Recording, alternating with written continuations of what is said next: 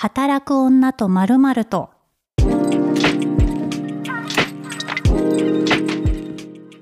働く女とまるまると。こんにちは、ピースの小沢彩です。この番組は毎回働く女性をゲストに迎えた約30分のトークプログラムとなっております。今回のゲストはエッセイスト、コラムニストの志原明子さんです。今回はエッセイストの志原明子さんとお話をしていきます。志原さん、こんにちは。こんにちは。よろしくお願いします。よろしくお願いしますあのね、志原さんだけど、明子さんって普段呼んでいるので、明子さんで。はい、嬉しい。私もあやちゃんって呼ばせていただきまありす。がとうございます。明子さんと私ね、もともと出会いが、同じ会社で働いていて、社食なんですよ。確か。会社の中でも社食だった。社食でした。で、あの、まあ、新しく入られましたみたいな感じで、うんあきこさんが囲まれてて、いろんな人に。ってなった時に、しばらくして、なんか途中で、お金ってね、数億あってもすぐなくなるんだよって、あきこさんがお話をされていて、で、な、え、何それってなるじゃないですか。この人は何者なんだろうってなって、で、あの、ちょっと気になる存在っていうことでどんどん これ、話をして、これ大丈夫ですか？声が被らないように笑おうと思うんだけど、笑い声がちょっと抑えられなくて、ちょっと申し訳ないですね。はい。聞きやすいように。はい。はい、なんか本当に。で、えっと、ね、今回、大人だって泣いたらいいよっていう、お悩み相談本をはい。出版されて、そうなんです。それで読んでくださいました。ありがとうございます。え、それでね、うんいろんな本当に、あの、様々な、まあ、女性、男性限らず、まあ、あの、お仕事だったり、こう、人間関係とか、あの、夫婦の関係性のことだったりとか、ね、すごいお悩みが集まりましたね、あきこさん。そうですね。クロワッサンでもともと、これ連載をさせてもらってたんですけど、クロワッサンのオンライン版でやってたんですけど、はい。でその時は、もっと本当にいろんなものがあって、で、まあ、3 2、3年ぐらいやってたんで、2年かな ?2 年やっていたので、で、それで最初学習だったんですよね。はい。で、それでも答えられないぐらいお悩みをいただいていたので、もうちょっとここには入りきらないものもいっぱいあって、あと答えられないような、私の人生経験ではとてもじゃないけど、お答えできないような深刻なものもあったりとかもしたんですけど、その中から、あの、幸いにも相談者さんにご連絡が取れて、掲載許可をいただいたものと、あと今回本にするにあたって、またなんか2、3件書き足したものを集めて本にしたっていう感じですね。はい。私も耳、これ本ね、折ってるんですけど、人を頼ることができない40代バツイチ会社員の方だったりとか、ね、あの、おじさんとの交流をどうしていいかわからないっていう働く女性のお悩みとか、なんか本当にこう、あの、みんながもやもやしているけれども、確かにこれ、社会にもつながる自分だけじゃない悩みだったって気づきがあって、そうですね。あきこさんは、あの、なんだろう、最初にほら、数億なくなるって話してたっていう話を、ちょっと謎の情報だけ私が喋っちゃったんですけど、まあ、あの、結婚と、あの、子育てをご経験されて、お子様もねね。あの、成人、上の子が成人して、人したんですよ。そうなんです。で、あの、子育てとうん離婚と、あの、専業主婦からの社会人。そうですね。で、多う分、まあ私が、まあ、物書きにならせてもらえたのは多分最初の結婚が、もう結婚の相手がちょっと特殊な起業家で、でもその人がすごい数億なくしてしまうような特殊な起業家だったっていうこともあって、まあいろいろ書かせてもらうようになったんですけどね。なんかこう、いろいろと人生の中で、まあ、いろんなライフステージとか、あの、経験、ご経験された中で、多分、この人なら、あきこさんなら分かってくれそう。あきこさんなら、私のことを言葉にしてくれそうみたいな、多分相談者さんも、あの、いろんなね、あの、思いがあって、多分、あの、送送ってきたのかなって思うんですけど、あきこさんが人の相談に乗るときに大切にしてることって、意識してることって何ですか？いや、私はもともと相談に乗るのが本当に苦手で、え、そうですか？そうなんですよ。苦手なんですよ、とっても。だから、あやちゃんとも多分付き合いは長いけれども、はい。相談に乗ったことは多分ないと思いますね、きっと。あやちゃんはもちろん自分で決めていくし、だからもう相談に乗る余地もないぐらい本当決める力があるから、まあその機会もなかったわけですけど、でも本当に基本的には乗れないんですよね、人の悩み相談に。でも、うん悩み相談でもいろんな人が打ち明けてくるじゃないですか、ああきこさんには。、そう打ち明けてくれはしますね。なんかそれが好きなんですよね、私は。あの人が、あのー私、ふと気づいたらこの本大人だって泣いたらいいよっていう本なんですけど、はい。ももともと泣いてもいいよステッカーっていう赤ちゃんが泣いても気にしませんよっていうステッカーを作ってて、はい。でもそこからちょっとこう関連してこのタイトルになったわけですけど、で、それと別にその私がやってるこうコミュニティがあって、そこはでまあ同人本を作ったんだけど、その同人本、同人本の最初の1巻目のタイトルも、あの人今泣こうとしたのかなっていうタイトルだったんですよ。へえで。それでもち全然無自覚にそれを決めていて気づいたら私本当に泣かせたがりなんだなと最近思って でよく考えてみるとなんかその大人が泣いたりとかこう大人がすごい伸び伸びしたりとか子供みたいになんかそういうのを見るのがすごい好きで、うん。そうすると私も安心安心するんですよね私が一番。だから人がなんか悩んでたり苦しんでたりまあそれを見て安心するって言うと変だけど そういう話を聞くとちょっとほっとするし見せてくれると嬉しいから見せてくれるのかもしれないですねみんながそういう話を。確かに弱みを出せる相手って選ぶし、なんか私も本当に、あ、でもそんなに揺さぶられないようにって、結構抑えてしまうので、あんまり泣くようなこともうんうん。大人になってからないかもしれない。なかなかね大人は泣けませんよ、本当。ね、でもそうやって勇気を出して、うん。こう飛び越えてきてくれたお悩み相談者うん。の方、まあね、本当にいろんなこのお悩みが詰まってるんですよ。この大人だって泣いたらいいよの中には。で、なった時に、こう、相談の乗り方みたいなのってありますか、なんかあのこれ書くときは、まあ、本にも書いてるんですけど本当に毎回大変ではい。ちょっとこう書く締め切りが近づくにつれてだんだん気持ちが沈んでくるぐらい大変だったんですよ毎月毎月。でなんでかっていうとやっぱその一通でお手紙一通でその人の人生を知ってでその人が悩んでることに対してこう指南をするみたいな言葉をかけるって本当に無責任じゃないですかそんなこと それもまた人が読む人もいてそれをね第三者の人が読んでくれてでその人たちが読んでもまあ面白いなっていうものにする、まあ、いろんな気をつけないといけないことがいっぱいあってで自分が何を言えるのかっていうのをすごい本当に考えながらやってたんですけど、はい。まあ、その時もどういうふうにやってたかっていうとその人がどんな人なのかっていうのはそのお手紙をめちゃくちゃ何回も読んででその人のまあ丸とか点の打ち方とか言葉の使い方とか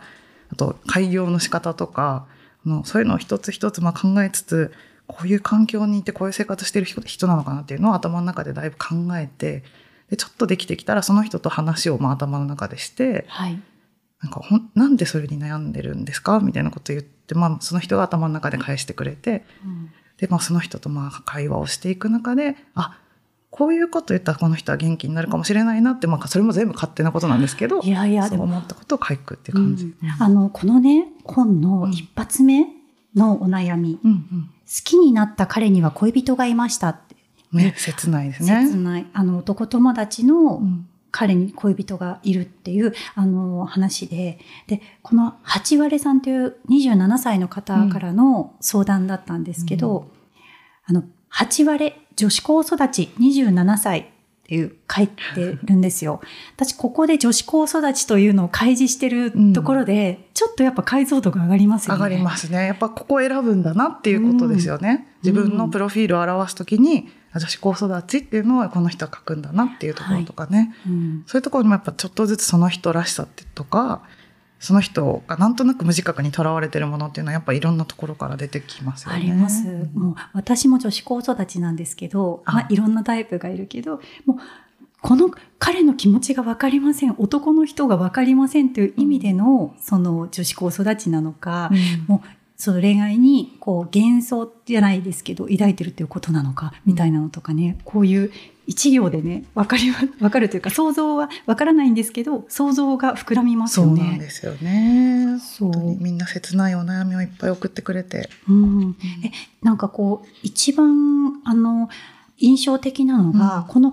相談の回答の一つ一つに、あきこさんが実体験を混ぜながらご自身のな過去のやらかしだったりとか、うんうん苦労私はこの時こうしたっていうのがかなりあの、あきこさんも相当な開示をされてるじゃないですか。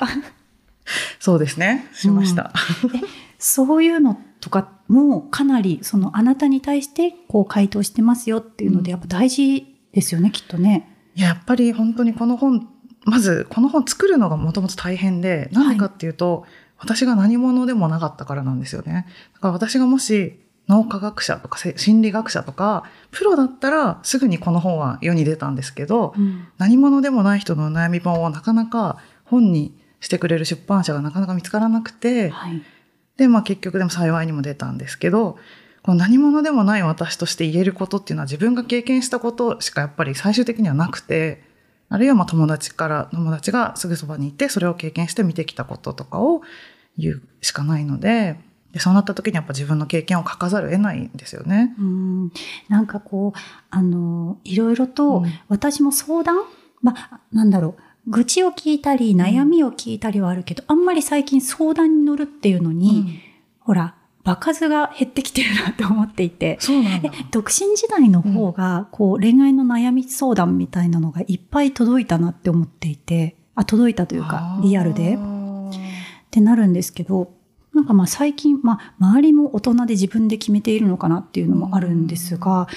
なんかともすると、自分がこの人を傷つけないだろうかとか、うん、この回答を通して私はこう相手にどう思われるんだろうの方が、寄り添いより強くなってしまうなっていうのが、自分の中で自覚としてあって、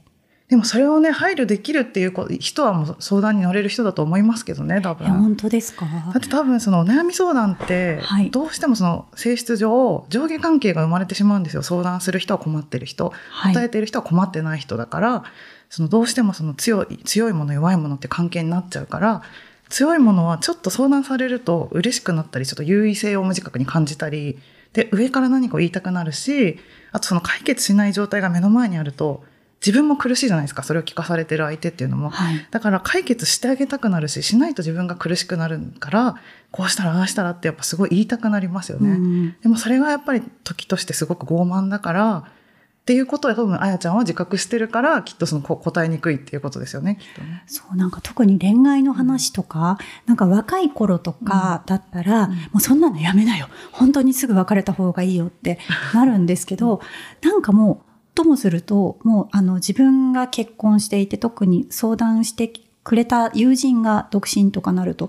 なんかもうなんて言っていいんだろうって思ってしまう時がすごくあって。ああ、立場はね、やっぱ女性はね、うん、年齢とともに変わってくるから。そう。逆にその寄り添いもそうなんですけれども、結婚しなよとか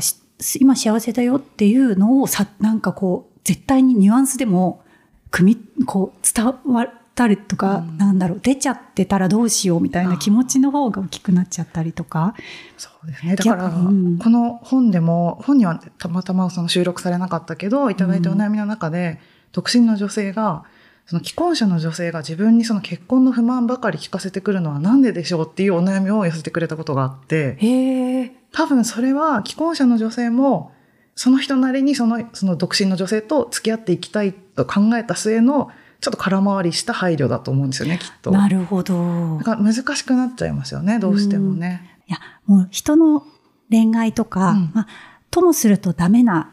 男の人にちょっと惹かれてしまっているみたいな話を聞くと、まあ、メンズ地下アイドルとかの方が報われるんだったら そっち行ったらいいと思うけど、まあ別にいいんじゃないみたいな気持ちになったりとかして、なんか難しいな。難しいよね。その人の人生にとって何がいいか悪いかを判断でき、できないですからね。そうなんですよ。ね、だって、その、バックグラウンドが分かっている友人、知人の話でもそうだから、うん、こうやってお手紙だけで、うん、その読者の方の相談に乗るってすごく難しいのかなって思うんですけど、あの、どういうふうに悩みと向き合ったらいいかっていうのって、あきこさん、あの、ご自身の悩みとかってどうやって消化してるんですか、うん、いや、自分も本当に悩みはずっとたくさんあるし、常に消化できないものがいっぱい自分の中にあるから、まあそれはでもこの本の中でもすごいたくさん書いていて、まあたくさんではないけれども、書いていて、ただなんかその、まあメタ的に見たときに、悩んでいるっていうのは、まあ本にも書いたんですけど、悩んでるっていうのは、自分が手放したくない自分の本当の気持ちとか、自分の理想とか、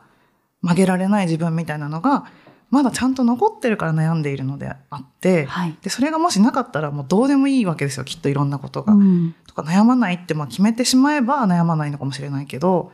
でも悩まないって思った時点で多分もうそれ以上の、それ以外の自分にはなれなくなっちゃうから、その悩みっていうのは、まあ、自分に残された余白とか自分の可能性でもあるし、まあ自分が守りたい自分でもあるから、まあそれを持ってること自体は決して悪いことじゃないっていうのを、まあこの本では一番書きたいところでもありましたね。えー、素敵、いい話。やっぱり悩んでる分、まだ踏ん張れる。いや、そうですよ、本当に。へえ。え、でもね、この中で、うんこう、一回、その夫と別居してますっていう、うんあの読者の方がいて、またその読者の方がね、うんあの、おさぼり大臣さんおさぼりおさぼり大臣さん私も大好き。あの、いろんな人生のうん。節目節目でまた別の状況が変わりましたっていうおね。悩みが届いたりとかして、なんかすごいですね。人の人生をこう、なんか私も覗かせていただいているっていうか。そうですね。この本の読みどころはそこにもあると思いますよね。はいうんその全然こう知らない人が悩んでるっていうことを私たちそんなに身近でその実体験とかその生の声として聞かないですよね。はい。まあ本当に身近な人何人かは聞くかもしれないけどでも世の中の大半の人はうまくいってるような錯覚を持ってるじゃないですかなんとなく、うんみんなちゃんと結婚もしたりお金も稼いだり子供も育てたりみんなうまくいってるように見えたりするし私も離婚した時にあのショッピングモール行ってみんな家族連れじゃないですかショッピングモールって。はい。この人たちみんな夫とうまくいってるのに私だけは行かなかったんだとか思ったし、やっぱそれですごい悲しくなってくるんですよね。だけど、まあでもこの本見たら案外みんな悩んでるんだっていうことがわかるし、はい。で、その悩みになんかちょっと愛着が湧くじゃないですか、その人の姿が見えてくるから。だからまあ、そう、この相談者さんのお悩みっていうのが一つの読みどころだなと思ってますね。いや、本当にこう、なんかお悩み相談で、うんこれね、あの、特定されないようにぼかして言います。あの別に特定しする情報はないんですけど、うん。昔友達から、うん。あの、まあ、パートナーが浮気してるのではないかという、あほぼ確証だけれども、うん。みたいな情報、お悩みというか、うん。がありまして、ってなった時に、まあ、とある、まあ、カカオトーク が入ってたって、カカオトークってご存知ですか？なんかね、あの、バレないようなメッセージのやり取りで使いますよね。そうですねね LINE ではないという時点でちょっとこれはってなっていて、まあ中身は見ていないけれども、みたいなステータスの時に、私はそれはもうなんて言ったらいいんだろうって思って、難しいね。難しいから一般論しか言えなかったんです。私の意見は言えず、うんあ、なんか韓国の人は結構使ってるらしいよね。なんか K-POP のオタクの子たちがなんか現地の情報を取るときに使ってるって聞いたことがあるよ、みたいな。でもそれで、あ、なんか確かになんか BTS とかセブチとか聞いてた気がするみたいになってるんですけど、これ私何の解決にもなってないし、私も私のなんだろう意見だったり、こう自分の中の視点みたいなのを何もできなかったし、する勇気がなかったな、みたいな、うんちょっとだいぶぼかして言ってますけど、っていうのがあって、なんかそういうふうに、なんなんだろう、開示してくれた人に対して自分の意見を言わないっていうのも失礼だと思うんですけど、なんかそこのバランスが未だに人間関係において分かんない時があるんですよね。まあ、決めの問題だと思うんですけど。いや、難しいですね。私もその相談されて、すぐに自分の意見を言わなければいけないとは思わない。なんかやっぱり、うんまずその話すことによって人は整理されるし自分の思いが、だからそのとにかく受け止めてくれる人が欲しい場合が多分すごく多いと思うんですよね。はい。だからまあその人はモヤモヤを話して玉屋さんに話して少し整理されたと思うし、そこをまた深掘りするべきかどうかっていうのもすごく難しいところじゃないですいや、か。本当に。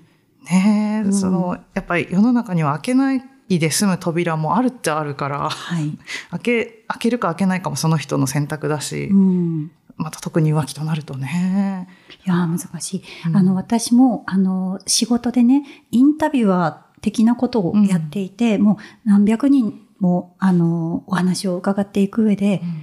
分かっちゃうんですよ。あ、このお話は、す時系列の整理がされてないから、もしかしたら本当に誰にも喋れない悩みなのかも。とか逆に、うんこんなに辛いことを漫談のように落語のようにスラスラ尺も意識抑揚も意識して喋ってるっていうことはきっと多分彼女には、うん。彼彼女なり彼には喋れる友達がたくさんいて私は多分その何人目かなんだなとか ちょっと考えちゃう時があって、うん。でも本当にこうせ背負うかどうかとかももうなんかどうしどうしてるんですかきこさん。なんか、でもお悩み相談って本当は、はい。本当にその人の人生に働きかける覚悟を決めたんだったら、うん。一回じゃ終わらないはずなんですよね、絶対。その、はい。誰かを救うとか、誰かをサポートするっていう行為そのものは、その瞬間では絶対に終わらなくて、はい、で、その人がその何、今を変えようと思って動き出したりした時に、やっぱ何回か絶対挫折したり、精神的に脆くなったりするから、そのずっとこう、線で支えないといけなく、誰かを支えようとする時っていうのは、だから、それができる覚悟があれば、こうした方がいい、ああした方がいいって言った方がいいけど、覚悟がないのは基本的には言わない方がいいと思っているけれども、でもこの本ではやらないといけなかったんですよね。なんかこういろんな読み物の鉄板のフォーマットとしてお悩み相談ってラジオだったりとか、いろいろなコンテンツとか雑誌とかでもあるじゃないですか、うん。コーナーとして。の中で、こう、あきこさん流の、うん。その、お悩み相談のコツみたいなのだったりとかってありますか、人の話を聞く上での。例えば、まあ最近思ったんですけど、ちょっとこう、まあこの本にも書いてるんですけど、チューニングを最初に合わせるっていうのをちょっと意識してて、チューニング。そうですね、その人の今の気持ちとか、まあテンションに、まあある意味で共共感っていうのかな、別の言葉で言えば共感っていうかもしれないけれども、はい。まずはその人が悩んでる同じ位置に立って、で、こう同じ、と同じ歩幅っていうか同じペースでなんとなくこう話をしていって、で、一緒に歩いてもらっているっていう感覚を味わってもらったぐらいからちょっと自分の道に連れていくみたいな、私がだったらこうするかもしれないですよとか、こういう道もあるかもしれないですよっていうのを、まあ、ちょっとこう、歩いている中でどんどんこう自分の言いたいことの方にこう引き寄せていくみたいな、あ最初のその動機、チューニングの作業を結構意識的にやってますね。あ、なるほど。え、そのチューニングっていうのが最もちょっと難しい部分かなって思うんですけど、うん自分ではない他の人のお悩みに、こう、目線を合わせるっていうのって、どこからこう想像を膨らますんですか？その、例えば昔の至らなかった時の自分なのか、想像なのか、人から聞いた話なのか。どうなんだろうな。でも自分の体験でもあるし、その人の体験でもあるだろうし、自分の中だけにないものはやっぱそのお手紙には載ってるわけだから、はい。その人の場所にこう自分の気持ちを持っていくっていうか、そのイメージの中でその人の住んでる場所に持って、少し抽象的な話になっちゃいますけど、はい。まあ、本を読むときとやっぱり一緒ですよね。だから、その世界に、相手の世界に入り込むみたいな。で、相手の世界に入った後で少しずつ自分の世界にも来てもらうみたいな感じですかね。なるほど。いや、なんかもうじゃあとにかくいろんな視点だったりとか、いろんな人の話を聞いて、想像、チューニングのその、なんだろう、合わせ方をいっぱい持っといた方がいいってことなのかな。いや、でもそれは、あの、だからお悩み相談本では、あんまりやってる人はそんなにいないと思うんですよ、きっとここは。それはなんかその、読み物として、それは必ずしも面白いパートではないからだと思うんですよね。なるほどな。確かにズバリみたいな、うんズバリ言います。的なね、コンテンツが結構多いですもんね。そうなんですよね。だからその、面白いもので時間が省エネ、時間が短く済む。はい。で、すぐに面白い場所にたどり着けるような読み物だったとしたら、そのチューニングの時間、チューニングの文章は省かれているんだけど、はい。でも、まあそのこの本を読んでもらう人には、このチューニングの時間も一緒にこう、相談者さんの気持ちで体験してもらえるといいなと思っていて、はい。自分が悩んだ時も、まあ、誰かがこういうふうにこう一緒に同じ場所で歩いてくれる人がいるかもしれないなっていう気持ちにちょっとでもなってもらえたら嬉しいなっていう気持ちがありますね。ありがとうございます。あきこさんとはまたあの次回もね、あの別のテーマでちょっとお話を続けていこうと思います。働く女とまるまると聞いていただきありがとうございます。番組のご感想は、ハッシュタグ、働く女とでお願いします。また番組をフォローしていただきますと更新通知などが届きます。ぜひこちらもよろしくお願いいたします。